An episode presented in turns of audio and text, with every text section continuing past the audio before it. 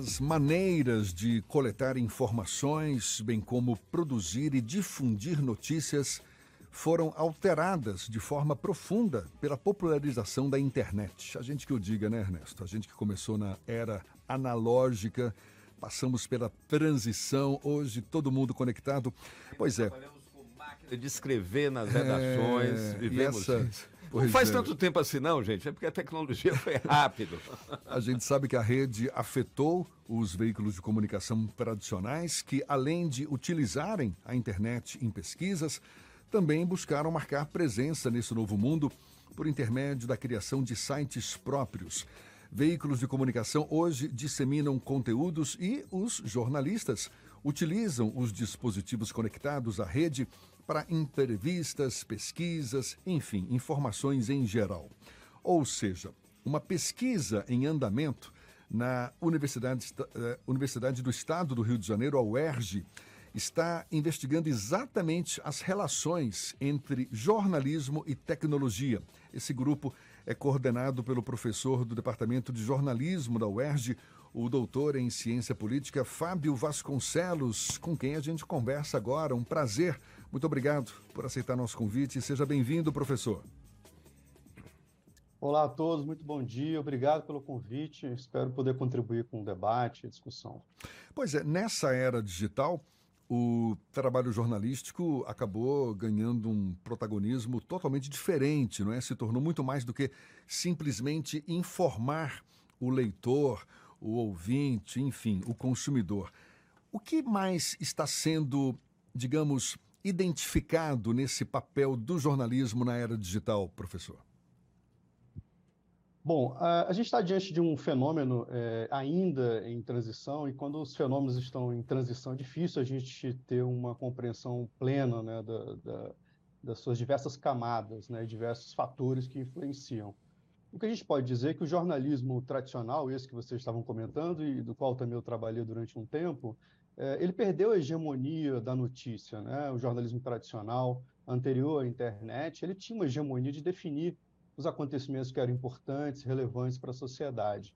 Eh, quando você tem o nascimento da, da internet, meados dos anos 90, e especialmente essa internet eh, de rede social agora, eh, essa hegemonia está compartilhada com outros atores, outros agentes importantes, né? influenciadores, eh, lideranças políticas que podem se comunicar diretamente com a sua audiência. Então, eh, o jornalismo passa por um processo agora de re- eh, reinterpretação dos seus papéis ou do seu papel nessa sociedade hiperinformada, né? A gente vive uma era da informação eh, permanente, constante. Não? Onde estaria ou qual seria o papel do jornalismo nesse ambiente? Há autores que pensam que o jornalismo perdeu a sua hegemonia e, portanto, estaria eh, em fins de eh, finalizando a sua atividade ah, como nós conhecíamos. Eu sou da ala que acha que o jornalismo, na verdade, assumiu novas responsabilidades, eh, na medida em que quando você tem uma turbulência, né, muito burburinho nas redes, na verdade, você precisa que alguma instituição, as democracias funcionam assim, eh, tentem organizar de alguma maneira essas informações eh, para as audiências. Isso, obviamente, não invalida a participação de outros agentes, e tem sido importante a participação de outros agentes, né? Eh, jornalismo independente, lideranças, cientistas estão participando da arena pública, no debate público, e isso, de alguma maneira, tornou mais colorido eh, o debate público. Mas o jornalismo eh, precisa estar nesse processo de reorganizar a sua função para a sociedade, porque não há como viver sem o jornalismo. Né? Eu não me refiro especialmente ao jornalismo apenas é, é, é, institucional, esse que a gente conhece das grandes empresas. Né? Há empresas, há jornalistas independentes também atuando de maneira séria, é, é, fiscalizando o poder público, trazendo informação, trazendo análise, compreensão. Então, isso é importante e acho que aí há uma saída no sentido de aprofundamento, mais análise, uso, por exemplo, de tecnologias sofisticadas, é, como aprendizado de máquina, por exemplo, pode ser uma saída interessante. Pois é, nesse contexto, a gente pode afirmar que o jornalismo ganhou, sim, essa responsabilidade, até porque, com essa enxurrada de fake news, cabe ao jornalismo sério, ao jornalismo responsável, distinguir, não é, o que é de fato informação de credibilidade daquilo que a gente sabe é uma mentira, está sendo plantada. Agora, você pensa que o público em geral tem essa percepção também? ele migra para o jornalismo de credibilidade com a mesma facilidade com que consome esse, essa enxurrada de informação que é produzida pelas redes sociais? Existe esse discernimento identificado entre as pessoas em geral? Olha, a internet, a gente saiu de uma era que a gente chama de escassez de informação, onde você tinha poucos agentes produzindo informação, para uma área de abundância, né? um momento de abundância de informação. Isso, de fato, cria muito burburinho, é, bagunça muito a, a, a discussão pública é, e o custo de participação é, nesse mundo digital, nessa que a gente chama de democracia digital, ela caiu fortemente. É né? muito fácil você abrir um aplicativo no celular e publicar qualquer coisa, qualquer foto. Então, a participação, o custo de participação decresceu é, é, muito. E isso, obviamente, é, possibilitou, ou é uma das possibilidades que facilitam a enxurrada de notícias falsas, boatos que acabam virando notícias exatamente pela circulação. Então, você tem um fenômeno dentro da, do mundo digital, das redes sociais, que o conceito de verdade ele está muito mais próximo da está é, tá todo mundo reproduzindo, está todo mundo falando, logo isso pode ser verdade. É, no modelo anterior à internet, você tinha os, as, os portões, né, os gates do jornalismo profissional, de, é, obviamente com críticas, a gente tem, é, tem uma perspectiva crítica em relação a isso também, mas que havia ali alguma tradição, havia ali alguma pedagogia no sentido de apurar, depurar o que de fato pode ser verdade, o que, é mentira. Então você tem aí é, essa, essa bagunça nesse momento agora que cria e perturba para a audiência, é, o cidadão comum, distinguir o que, é verdadeiro e o que, que é falso. Não é fácil, né? As fake news elas têm exatamente como é, é princípio a reprodução, né, espelhar uma linguagem jornalística, né, o que confunde ainda mais a audiência no sentido de distinguir o que é verdadeiro e o que é falso, porque é um dos princípios de quem produz fake news, né? reproduzir certa linguagem, certos formatos do jornalismo tradicional. Olha que, que curioso né? e paradoxal. A fake news, que obviamente trata de um conteúdo falso, utiliza uma linguagem e um formato do jornalismo profissional que tem lá sua confiança, sua credibilidade, seu contrato com a sua audiência. Então é esse momento que a gente vive de transição é, eu acredito que a, a, o momento da, da, da pandemia a, houve um recrudescimento da crença, há algumas pesquisas, a Reuters é, identificou alguma tendência dessa, de redução de confiança nas informações que circulam eminentemente em rede social. Eu tenho um pouco de preocupação com isso. É, é, é, óbvio que o jornalismo profissional precisa ser valorizado e precisa ser garantir as suas funções, e os seus procedimentos podem ser questionados, obviamente, isso não é nenhum problema. É, eu só tenho uma, uma, preocupação de tratar toda a informação que circula em rede social como eminentemente falsa, porque você pode estar, é, na verdade, misturando alhos com bugalhos, né? Podem ter lideranças, cientistas. Durante a pandemia, muitos cientistas participou do, no mundo digital, divulgando informações é, é, corretas e precisas, ajudando a população a entender aquele fenômeno. Então, é, é, é, essa distinção que talvez seja mais complexa para o cidadão comum. Né? A fake news procura reproduzir um discurso crível, que é o do jornalismo tradicional. O mundo digital não tem só fake news, tem também é, pessoas, lideranças é, informando e passando análises importantes e relevantes para a sociedade. Então, essa distinção, eu acredito que a pandemia pode ter ajudado um pouco, porque você teve ali uma maior confiança nas informações, eh, uma maior atenção às informações que vinham do jornalismo profissional, né, no sentido de trazer a informação mais precisa, mais correta sobre aquele momento né, que passávamos. Fábio, bom dia, Ernesto aqui. Eu queria te perguntar o seguinte: de fato, as fake news buscam essa tra eh, travestir-se né, de notícia no formato que a gente usa aqui no Grupo Tarde, qualquer veículo tradicional utiliza. É, mas graças a essa, avalanche de informações, a multiplicidade de fontes, todo mundo passa a ser fonte, isso é uma coisa positiva. Agora, por exemplo, no caso da comoção gerada pela situação do Yanomami, os indígenas já vêm fazendo a sua própria comunicação e dizendo: olha, ninguém fala por nós, nós falamos por nós. E passaram a se comunicar, fazer cinema, inclusive e ter portais, etc. Eles têm suas agências de, de, de informações, etc.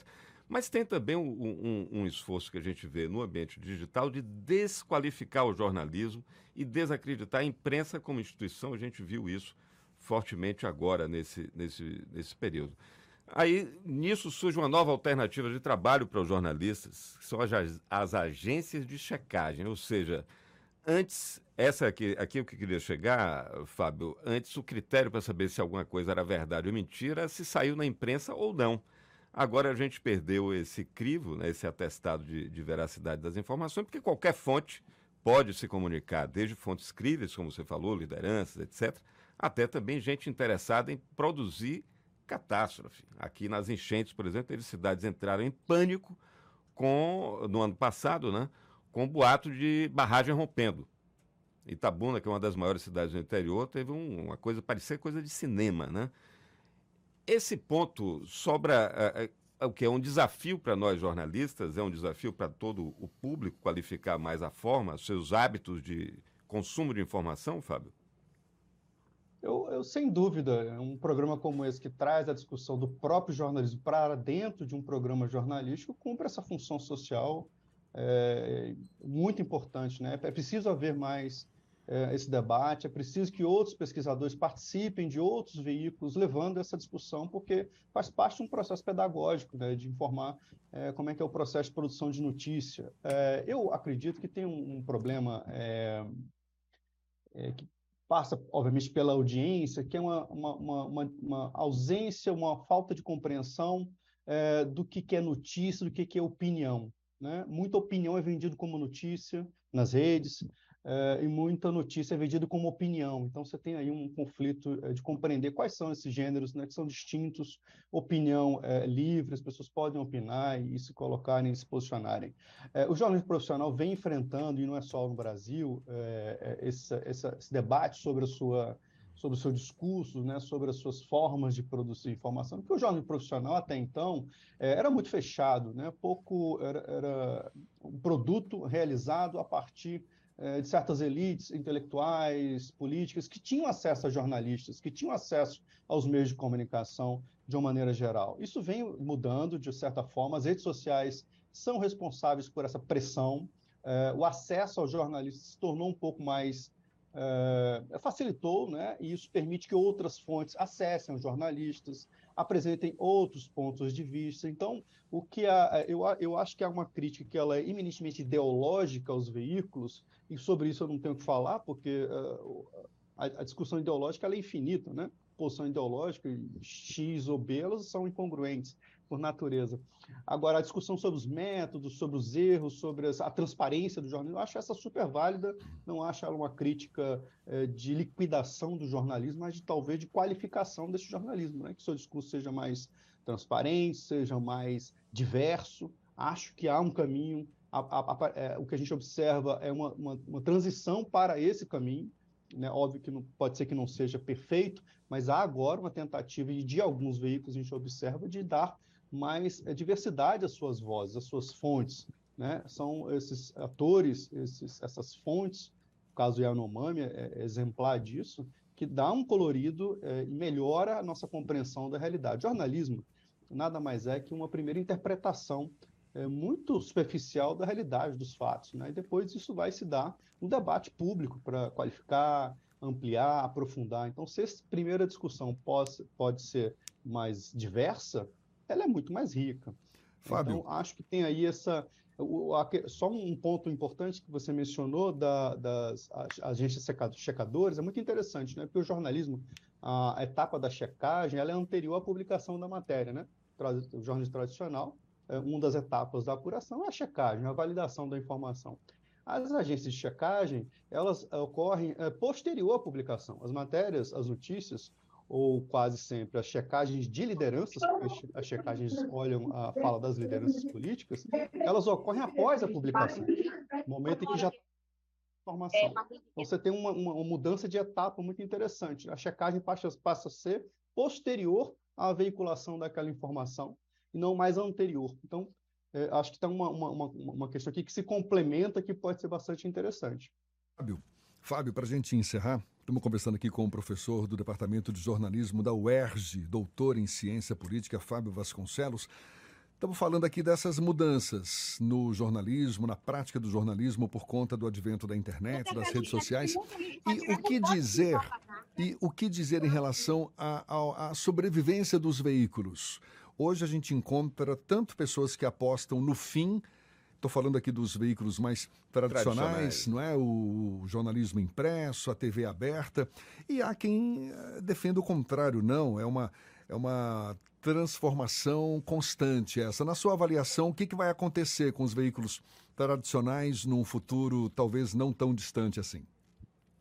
Olha, eu acho que o que vai acontecer é o que já vem acontecendo, na verdade não tem previsão nenhuma, é só uma, uma descrição um pouco da realidade. Veículos que souberam se adequar antecipar-se as, inovações tecnológicas, mudar a sua forma de trabalhar, procurar mais transparência, buscar diversificar suas fontes, seus conteúdos, de alguma maneira estão conseguindo alguma sobrevivência. Aqueles que eh, não, não andaram junto com essas transformações, eh, infelizmente, vai perder audiência e vai perder forma de financiamento.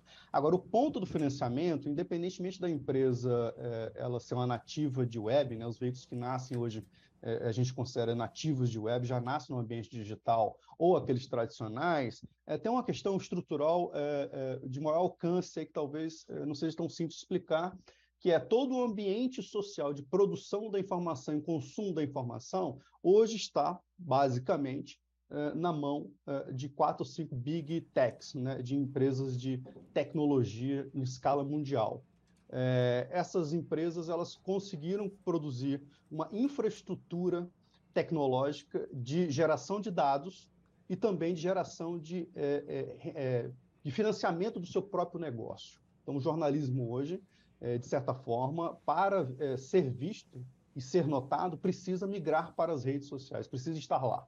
E ali o ambiente não é do jornalismo é, pertence a essas big techs, que é quem é, conseguiu é, formular um modelo de remuneração, de autorremuneração via é, publicidade. Então, a grande questão que existe é em que momentos o jornalismo, é, e aí eu falo não só de Brasil, porque esse debate ocorre na Europa, nos Estados Unidos, é, de que maneira esse jornalismo profissional vai conseguir negociar vai conseguir equiparar-se, ou equiparar não, porque eu acho que é uma palavra forte, mas conseguir uma brecha com essas big techs localmente, né, não em escala mundial, para que algum tipo de financiamento seja razoável. Por quê?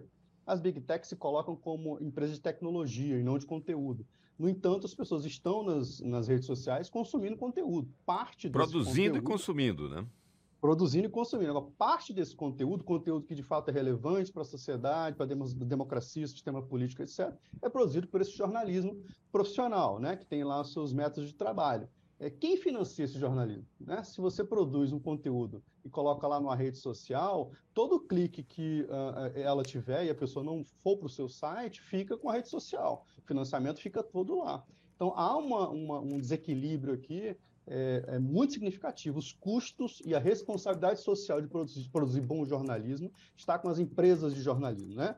independentes, é, os freelancers, está com essa categoria profissional ou essa, esse setor da indústria de informação. No entanto, a rentabilidade, os lucros, a receita é, de conteúdos já não está exclusivamente com ela. Foi para um, é, é, empresas de tecnologias que não se colocam como produtores de conteúdo.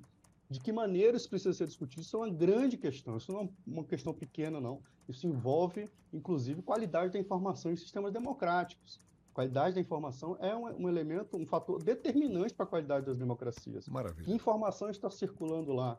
Como é que esses algoritmos são operacionalizados? Por que, que a, a parte dessa renda, desse anúncio, também não pode ser é, é, é, financiar o jornalismo profissional? Então, esse é um debate relevante. Ou a gente vai ficar só dependente do que uh, o, o leitor produz e coloca nas redes. Essa é uma questão em aberto. Boa discussão essa. Valeu, Fábio Vasconcelos, que é doutor em ciência política, também professor do Departamento de Jornalismo da UERJ, Universidade do Estado do Rio de Janeiro. Muito obrigado pela sua disponibilidade. Até uma próxima. Bom dia para você. Obrigado a vocês, obrigado pelo convite. É importante essa discussão, se sempre precisarem, é só chamar. Grande abraço. Abraço. Agora 8h50 na tarde FM.